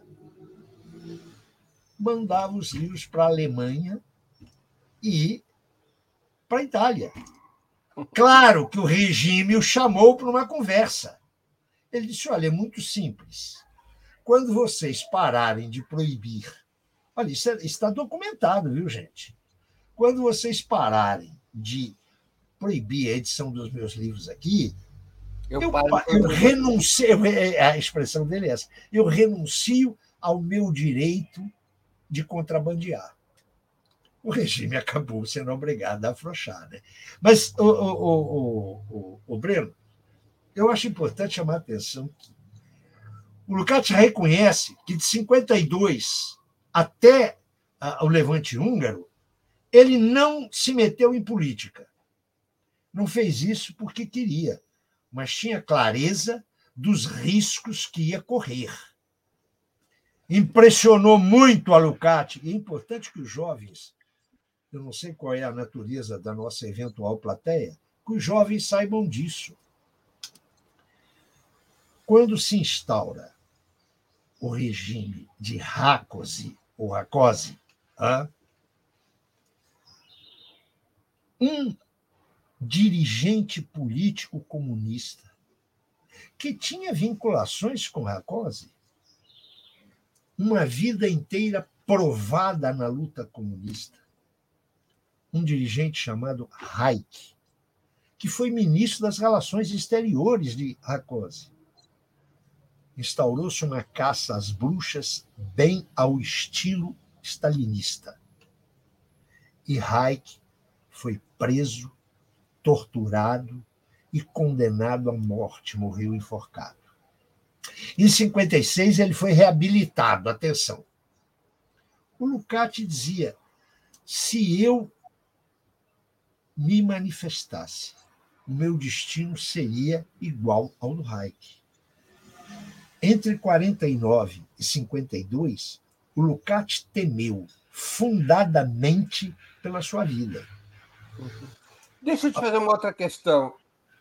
É, a gente está aqui já, tomamos muito do seu tempo. Não, está sendo para mim um prazer enorme. Havia confluência entre as teses que Lukács buscava desenvolver e as do revolucionário italiano Antonio Gramsci? Opa, essa é uma pergunta essencial, cara. Essa é uma pergunta essencial. Eu quero te dizer o seguinte: você deve fazer perguntas desse tipo a especialistas é, eu diria, especialistas no duro. Né? Carlos Nelson, só se você for um centro espírita. Mas você tem a sua mão aí, dentre vários estudiosos sérios, o Marcos Del Roio, que pode te uh, responder a isso com muito mais competência que eu. O Lucati, na, perdão, o Gramsci na cadeia, na cadeia, conheceu alguns textos do Lucati. Né? a que ele se referia, curiosamente, como professor Lucati. O Lucati não podia ser professor de coisa nenhuma. Eu estou convencido que o Gramsci não teve acesso a textos fundamentais de Lucati. Mas eu quero lhe dizer que, a meu juízo, que eu vou dizer agora, eu que sou responsável por isso, as teses políticas que Lucati defende quando retorna à Hungria, entre 1945 e 1948, 49, atenção, nesse período, Lukács defende não a ditadura do proletariado. Ele defende o que ele chama de nova democracia, no interior da qual o proletariado lutará para conquistar a hegemonia. Eu estou convencido de que essas teses têm uma enorme similitude, uma enorme similitude com aquilo que na Itália Togliatti vai chamar de democracia progressiva. Se eu não estou enganado, note, se eu não estou enganado, essas concepções do Togliatti, que o Lucati aplaude aplaude não, que o Lucati desenvolve algo similar entre 46 e 49, são claramente, as de claramente inspiradas em Gramsci. O que eu posso te dizer é o seguinte: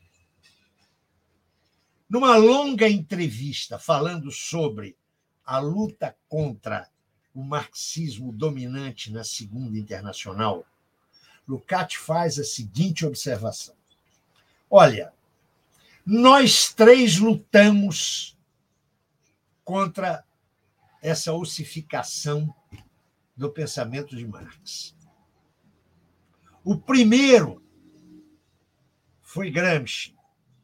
O segundo foi Korsch. O terceiro fui eu. Ele não diz exatamente isso. O que ele vai dizer, literalmente, é que eu vou repetir a seguinte: o mais talentoso de nós era Gramsci. Então, Lucati se não conheceu Gramsci antes dos anos 50, eu diria que ele vai se transformar num admirador do trabalho de Gramsci, o que não significa que ele uh, subscreveria toda a obra de Gramsci, mas ele reconhece em Gramsci a seu lado e ao lado de Corte, nos anos 20, ele reconhece em Gramsci o mais dotado. Além de militante e teórico socialista, Lukács também ficou célebre como crítico literário. Sua tese, de uma maneira bem resumida, era que a escola realista, que ele contrapunha a naturalista e outras, Balzac Isso. contra Flaubert, Isso. seria mais apropriada para a formação da consciência de classe, especialmente através dos romances históricos. Lukács foi um aliado estético do realismo soviético? Ó, vamos devagar, porque isso aí é uma polêmica que não, não tem cabimento. Do ponto de vista teórico literário, é? Lukács é, eu diria, o, o pensador que apurou com mais cuidado e mais rigor aquilo que é próprio da grande arte, ou seja, o realismo. E é preciso insistir, ao contrário da maioria das historietas da literatura, que pensam o realismo como o primeiro passo para o naturalismo. Para o Lukács não é nada disso. Para o Lukács, realismo é um método compositivo do qual surgem as grandes obras de arte. Enquanto que o naturalismo é uma forma compositiva que resulta em belos documentos, mas sem o estatuto uh, peculiarmente estético. Essa é a primeira observação.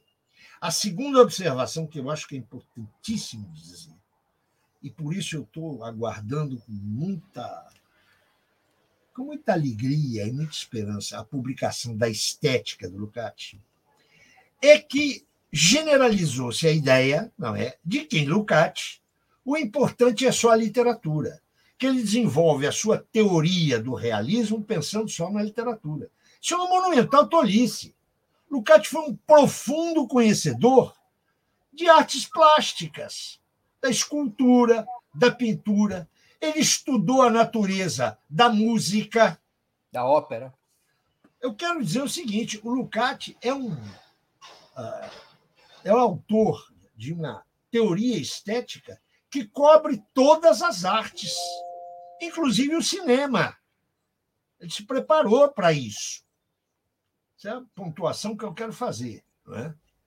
E a terceira e última é dizer o seguinte: olha, Lucati não é perfeito. Lucati não passa sem reservas. Não é?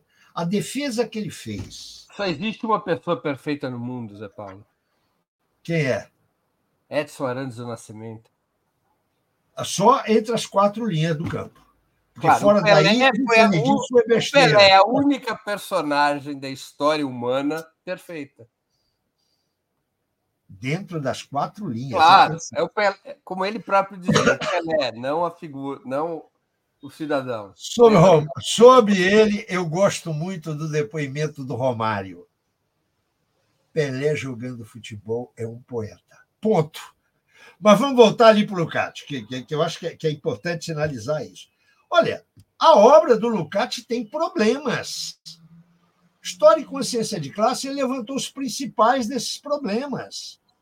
No seu grande trabalho, tão criticado por Adorno, por exemplo, né?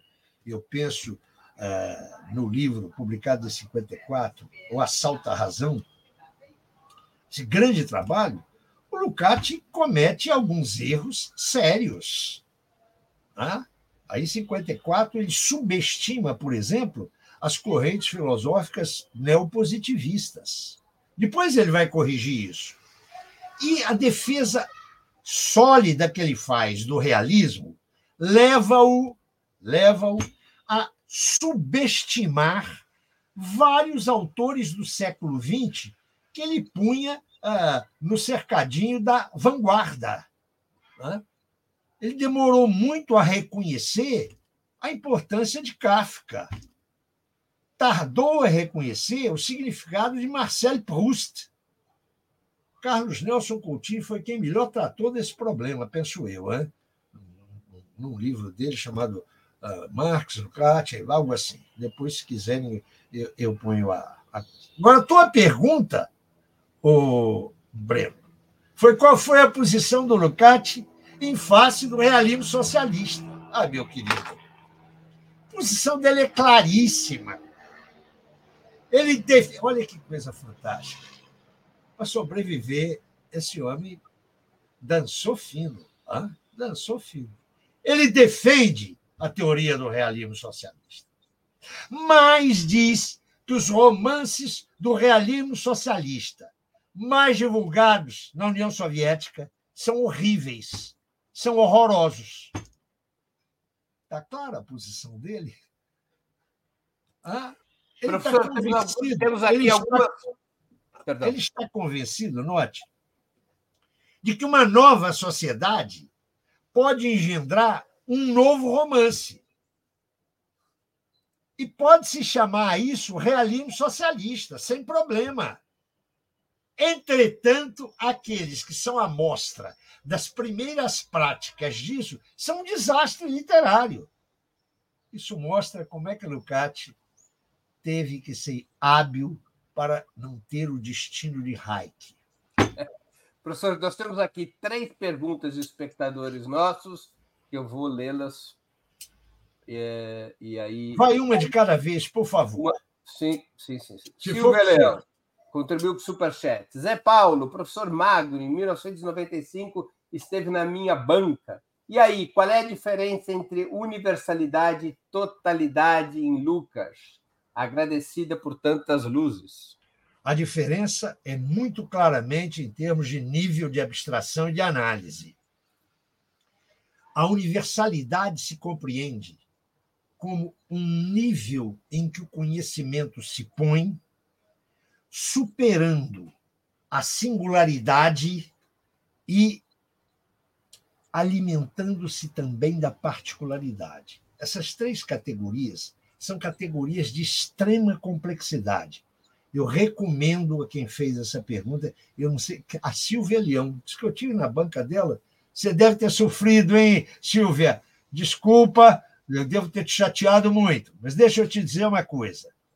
Para a discussão das categorias universalidade, particularidade e singularidade, leia, uh, salvo erro, capítulo 6 de um livro que está traduzido, que é anterior à Estética do Lukács, é um livro uh, que o Lukács publica na Itália pela primeira vez em 1957, 58, aliás, contrabandeado, e que está traduzido aqui no Brasil com o título de.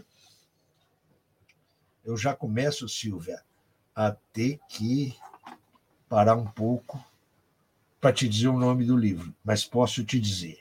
É um livro de Georg Lukács, Introdução a uma Estética Marxista, que foi publicado uh, pela Civilização Brasileira em 1970. A totalidade, notem, é, primeiro, uma categoria ontológica, ela, ela existe, mas ela se põe diferentemente no caso da singularidade, da particularidade e da universalidade. Você pode ter, note, um tratamento totalizador de expressões singulares, de expressões particulares, de expressões uh, universais. Eu te recomendaria, quanto a isso, um livro, que é um livro muito legal de se ler, do Mesaros, que saiu, acho que há bastante tempo, pela Boitempo. O livro chama-se Lucati e a dialética, algo assim. Caramba!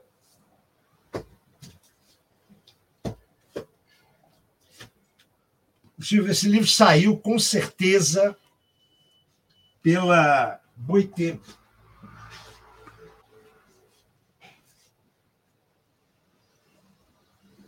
O conceito da dialética em Lucas. Exatamente o conceito de dialética em Lukács. Isso vai te ajudar a, a distinguir bem essas categorias. Vamos lá, Breno. É... Olha, eu não sei se a Silvia está satisfeita. Hein? Isso Alber, aqui é um bate-bola telegráfico. Alberico Viana Bezerra também contribuiu com o Superchat. Há texto de Lucas sobre a questão racial?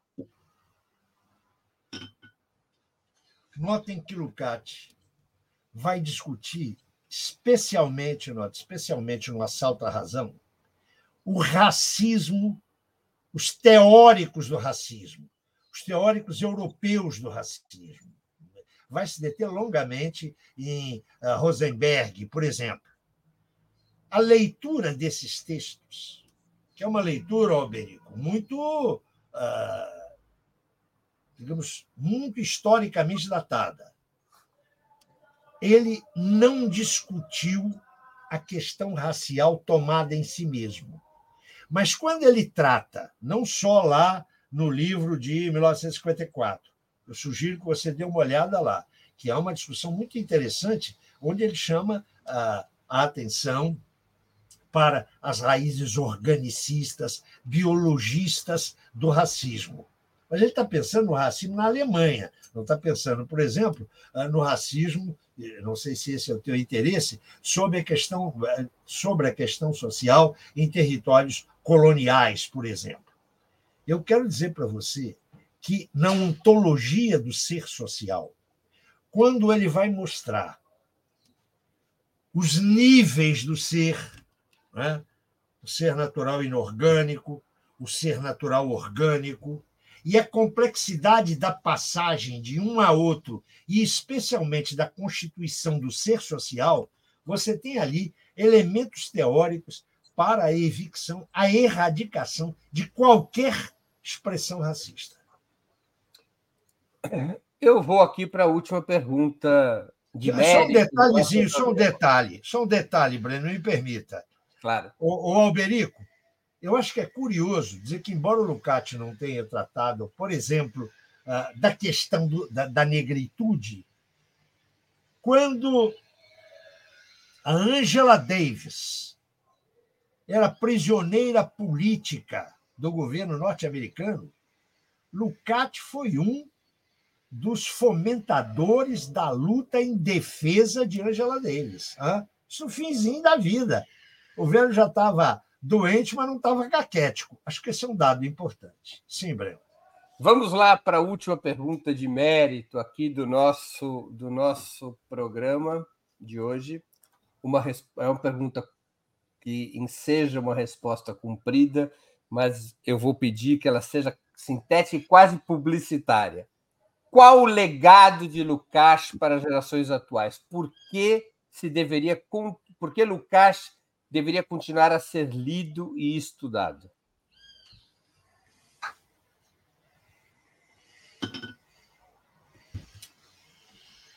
Eu diria da maneira mais sintética possível que, em primeiro lugar, Lucati deve ser lido e estudado, porque da sua obra é possível extrair-se uma concepção geral de teoria marxista ah, que abre o caminho para a superação dos dogmatismos, dos doutrinarismos e das ideias de que a teoria marxista é um breviário que você lê em meia hora e pode explicar o mundo.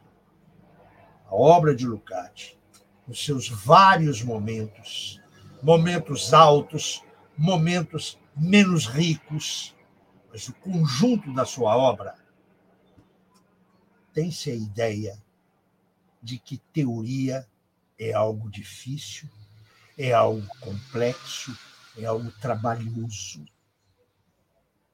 Ou seja, em Lukács, não dá para, de Lukács, não se tira um marxismo de pacotilha. Isso em primeiro lugar. Em segundo lugar, porque há um componente ético no conjunto da obra de Lukács. Eu já disse aqui que o Lukács uh, depois que terminou a primeira parte da estética, que é a única que nós temos, não é? aquela em quatro volumes, vai sair em quatro volumes aqui no Brasil, ele se dispôs a escrever uma ética. Ah, desejo lá desde a juventude.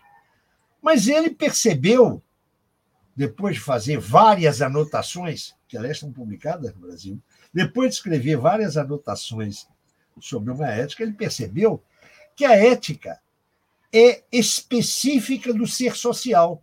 E ele precisava, portanto, e ele precisava, portanto, de clarificar a sua noção de ser social. Então ele interrompeu o projeto da ética e se dedicou à fundamentação da sua teoria do ser social, que é uma teoria claramente marxiana. Mas, em terceiro lugar, eu diria que isso é o mais importante, é que Lukács, eu citei aqui, não é? Aquele mantra dele como ah, vice-ministro da Cultura da República Soviética Húngara. A política é o meio, a cultura é o fim. Mas na cultura não se compreendem apenas as belas artes, as tradições. Na cultura reside uma possibilidade que só é alcançada por vitórias políticas que alterem as estruturas econômicas fundadas na propriedade privada dos meios de produção e na alienação do trabalho assalariado. Mas é no âmbito da cultura que é possível desenvolver um humanismo concreto e universal. A obra do Lukács é a obra que coroa a possibilidade do humanismo. Não é por acaso que ele distingue ciência de arte. A ciência nos dá o conhecimento do mundo, mas nos dá o conhecimento do mundo tal como ele é. A arte nos dá o conhecimento do homem, perdão, o conhecimento do mundo para o homem. Ele vai dizer que a arte proporciona o autoconhecimento da humanidade num tempo em que a barbárie não só nos ameaça, mas já está instalada entre nós, essa apaixonada defesa da humanitas é algo que pode abrir o caminho para a redenção da humanidade. Muito bem. Professor José Paulo Neto, nós estamos chegando ao fim da nossa conversa e eu queria fazer duas perguntas que eu sempre faço a nossos convidados e convidadas antes das despedidas. A primeira, qual livro você gostaria de sugerir aos nossos espectadores? A segunda, qual filme e ou série poderia indicar a quem nos acompanha? Olha, há sobre Lucati uma riquíssima bibliografia, onde o melhor comparece ao lado do mais miserável e do mais vulgar. Eu vou recomendar um livro, vou recomendar mais uma vez vocês leiam as notas com a documentação que eu preparei para Estética, volume 1. Mas eu vou recomendar um livro que tem, que é um livro que já foi publicado há alguns anos, do italiano Guido Oldrini. O livro tem o título original de Georg Lukács e Problemi del Marxismo del Novecento. Está aqui esse livro, olha sei como é que é possível. Hã? Tá aqui na, tá, tá, na, tá na capa já a versão em, em Isso. Português. Escuta, e há a tradução, não é? Eu, eu sei que foi editado, mas não conheço o teor da tradução, não sei se ela é a, a melhor ou não, mas ele está acessível numa edição do Coletivo Veredas. Isso. Eu não conheço essa edição, apenas sei que ela existe em português. É a edição italiana é eu diria, aquele livro é também um livro que vai exigir do leitor um, um cuidado, uma atenção especial, mas eu diria que é o livro que eu recomendaria para quem quer iniciar um estudo sério do Lukács. Antes de você avançar a última coisa, eu quero dizer que, quanto a Lukács, o que vale é aquilo que o Marx escreveu, creio que num prefácio ao, ao livro Mundo Capital, falando de ciência e teoria. Marx diz o quê? Todo começo é difícil. Isso vale para Lukács. Agora, se vocês quiserem curtir bem Lukács sem passar por grosso livro, procurem a primeira antologia de ensaios do Lukács, publicada no Brasil em 1965, pelo meu falecido amigo Leandro Conde. Lukács, Ensaios sobre Literatura. Saiu pela Civilização Brasileira em 1965. São ensaios sobre Vocês vão ter uma ideia de como funcionava bem a cabeça do velho. Oi, Breno. Filme e série. Filme e série. Alguma indicação? Não. Muito bem. Então eu agora vou chamar a live. Você só uma coisa. Se você me pegou é, desprevenido para isso, é... mas eu juro que eu vou dar uma olhada nisso e por e-mail eu vou te escrever para você falar os eventuais sobreviventes nessas quase duas horas de conversa. Então, eu vou agora chamar a Laila, antes de encerrarmos, para que é, ela se junte a nós e faça o sorteio dos brindes de hoje. Laila. Eu só queria, ô Breno, só queria mais uma vez agradecer a, a, a atenção sua, a, da Laila, esse convite. Você ainda vai ficar conosco aqui para acompanhar o sorteio. Aí depois você se Tudo despede. bem, mas eu já estou agradecendo e, sobretudo, aos que nos tiveram a paciência de nos ouvir durante tanto tempo. Laila, quem receberá os dois exemplares de Lucas, uma introdução de José Paulo Neto, devidamente autografados? É, maravilha, muito bom. É, depois o Breno ainda vai falar um pouco sobre os eventos da Boitempo, né, Breno? Ah, eu tenho que fazer isso. É, eu fazer isso já. Já fala você mesmo, Laila. Você está com, com, a, com, a, com, o mapa na mina. Vamos embora. Bom, legal. Tenho aqui também para mostrar para vocês. É, a Boitempo está, para quem é residente em São Paulo, o professor é do Rio, né? Então, o professor virá a São Paulo para essa atividade que acontecerá na USP, na FEFELESH é, de 17 a 20 de outubro, agora, próximo, nas próximas semanas. Ah, o professor fala no primeiro dia, às 18 horas, é, vai ter uma composição da mesa. No segundo dia, né? Ele fala. Rui. No segundo dia. No primeiro. No primeiro, no primeiro dia, dia 17, então. Tá na tela aqui a, a agenda, tá, gente? Então, vai ser um evento bem bacana que vai, vai debater a obra do autor com vários com vários professores, e o professor José Paulo vai estar no primeiro dia, vai fazer a abertura é, dessa atividade, que é uma grande mobilização da Boitempo em torno da obra de Lucas, Lucas, enfim, né, do Jorjão Lu, Lucas, como colocaram aqui no chat.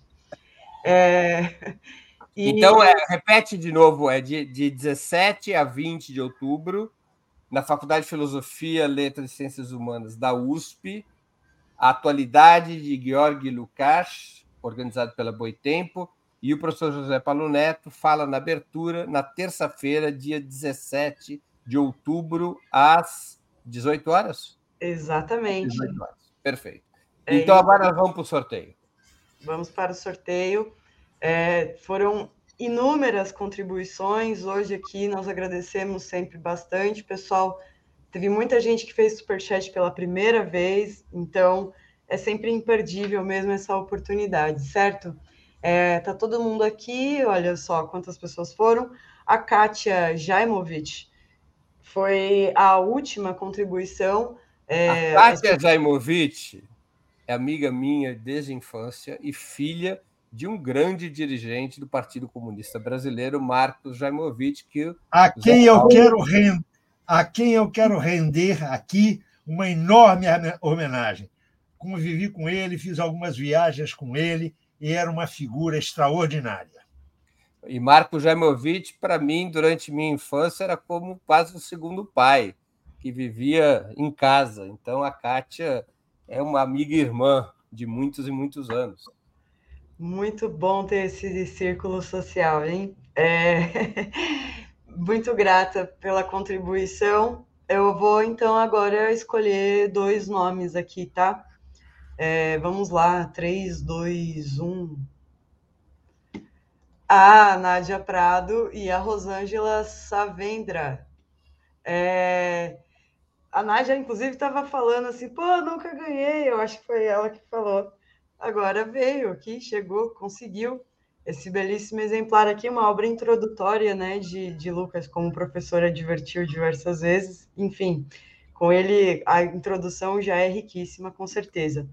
Então, é, por favor. Tem que escrever para onde? Para dar os endereços é, lá. Vou falar aqui. Está é, tá aqui na tela. Tem que escrever para comercial@operamundi.com.br, informando que vocês ganharam o sorteio e o nome de vocês com endereço certinho, bonitinho, com CEP, tá? É, e, e se vai ser para vocês mesmo dedicatória, o professor vai fazer essa dedicatória quando ele vier a São Paulo, nós vamos fazer, vamos colher esses, esses autógrafos com ele, certo? É muito gracioso. Então, uh, tá aqui na tela, tá? Não esqueçam de fazer isso, senão a gente não consegue enviar os livros, por favor. É isso. Obrigada. Professor, obrigado, Laila. Professor José Paulo Neto, eu queria agradecer muitíssimo pelo seu tempo nessas quase duas horas e por essa conversa, como sempre, tão interessante, instigante e pedagógica. Muito obrigado por ter aceito o nosso convite mais uma vez. Eu é que agradeço, me honra muito estar com vocês.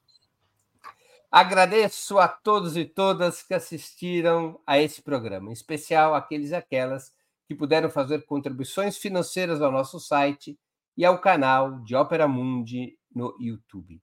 Sem vocês, nosso trabalho não seria possível e não faria sentido. Um grande abraço a todos e a todas.